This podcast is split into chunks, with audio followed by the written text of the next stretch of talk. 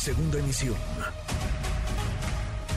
Manuel López San Martín, en MBS Noticias. Luciana Weiner, en MBS Noticias. ¿Cómo la pasaste, mi querida Luciana? Juan Manuel, qué gusto saludarte. La pasé, pues, con amigos, muy feliz. ¿Tú cómo estás? Feliz Navidad. Feliz Navidad, todo muy bien por acá. Trabajando, así arrancamos casi el 2023. Pues eso está muy bien porque es un augurio de lo que viene, mucho trabajo y mucha felicidad para el 2023. Exactamente, igualmente para ti, Luciana. ¿Qué nos tienes el día de hoy? Pues mira, vamos a platicar sobre un caso que seguramente tú conoces, el caso de Aurelia. Es un caso que yo conocí en el 2020. Aurelia en ese momento no hablaba español, es una joven indígena eh, de Iguala, de Guerrero, eh, y en ese momento no querían hacerlo público el caso, justamente por las complicaciones que tenía. Finalmente, Aurelia es sentenciada a 13 años de prisión por tener un parto fortuito. Esto es una emergencia obstétrica, algo que obviamente excede a, su voluntad.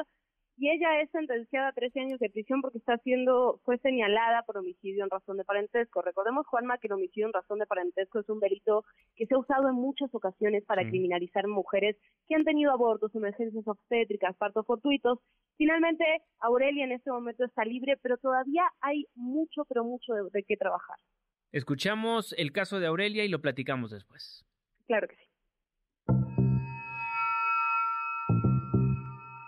Aurelia García, una mujer indígena de 23 años, estuvo tres años presa en el penal de Iguala Guerrero por haber tenido una emergencia obstétrica. Ella fue víctima de violencia sexual en su comunidad, ella es originaria de la comunidad de Xochicalco. Escuchamos a Verónica Garzón del Instituto Mexicano de Derechos Humanos y Democracia. Ella es una de las abogadas de Aurelia. Huye de su comunidad debido a esta violencia sexual y a esta pues, sospecha, ¿no? Como de, de, de embarazo y por miedo a que la fueran a castigar de una forma incluso física dentro de de su comunidad.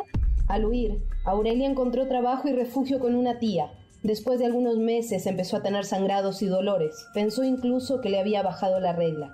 Pero a los pocos días tuvo una emergencia obstétrica en una de las habitaciones y expulsó al producto que no sobrevivió. Estaba sola, aterrada y con abundante sangrado. Su tía la llevó a un hospital, y allí llegan, la detienen sin intérprete presente que le pudiera explicar qué es lo que estaba pasando. Según los policías la detienen y le leen la carta de derechos, pero pues se las leen en español y ella no logra entender. Además del hecho de que pues estaba todavía recuperándose, estaba ahí en la cama del hospital todavía, ¿no?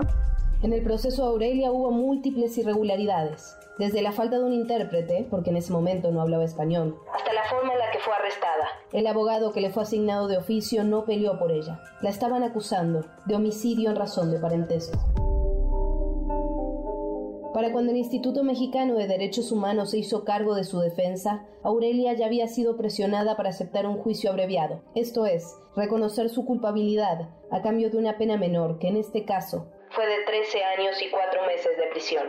Por eso Verónica Garzón y Jimena Ugarte, que ahora llevan el caso, apelaron esta decisión y fueron a juicio oral.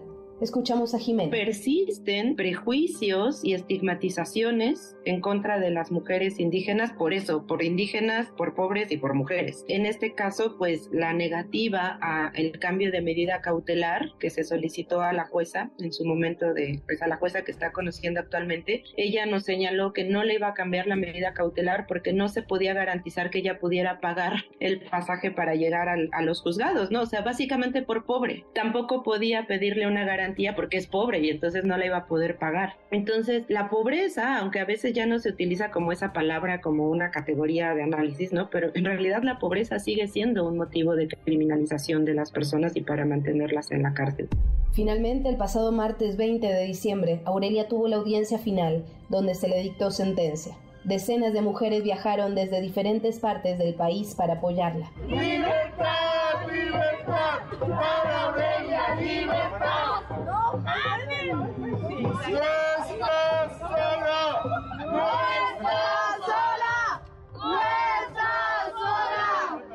La jueza argumentó que no había pruebas suficientes para condenarla, por lo que dictó una sentencia absolutoria, es decir, la dejó en libertad. Esa misma noche, después de tres años, Aurelia volvió con su familia a Xochicalco.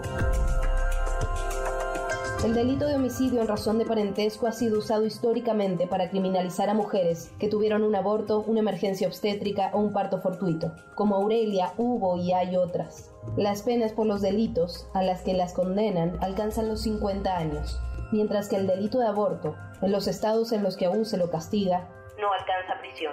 A pesar de que ahora Aurelia está libre, la jueza en su última audiencia siguió profundizando en estereotipos de género y dijo, por ejemplo, que cualquier mujer sabría lo que está ocurriendo durante un parto fortuito. Estos antecedentes son tierra de cultivo para que a las mujeres se las siga criminalizando.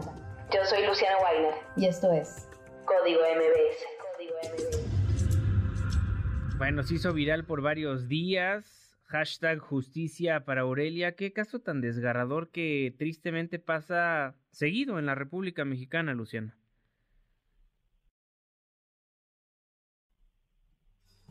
A ver, checamos si tenemos a Luciana Weiner en la línea telefónica, el homicidio en razón de parentesco. Luciana, te escuchamos. Así es, Juan Manuel. Te comentaba que a través de solicitudes de información lo que pudimos recabar es que en este momento hay 28 mujeres en la misma situación. Hay un caso del que hemos platicado aquí en el Código MBS con anterioridad, que es el de Melina, que está en Baja California. Es decir, lamentablemente es una situación que se da muy seguido y que las autoridades utilizan estas figuras, las acusan de homicidio en razón de parentesco, homicidio doloso, infanticidio, incluso feminicidio, para aumentar las penas de una manera brutal.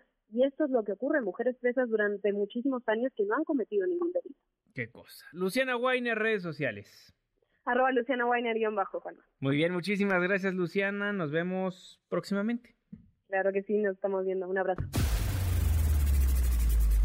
Redes sociales para que siga en contacto: Twitter, Facebook y TikTok. M. López San Martín.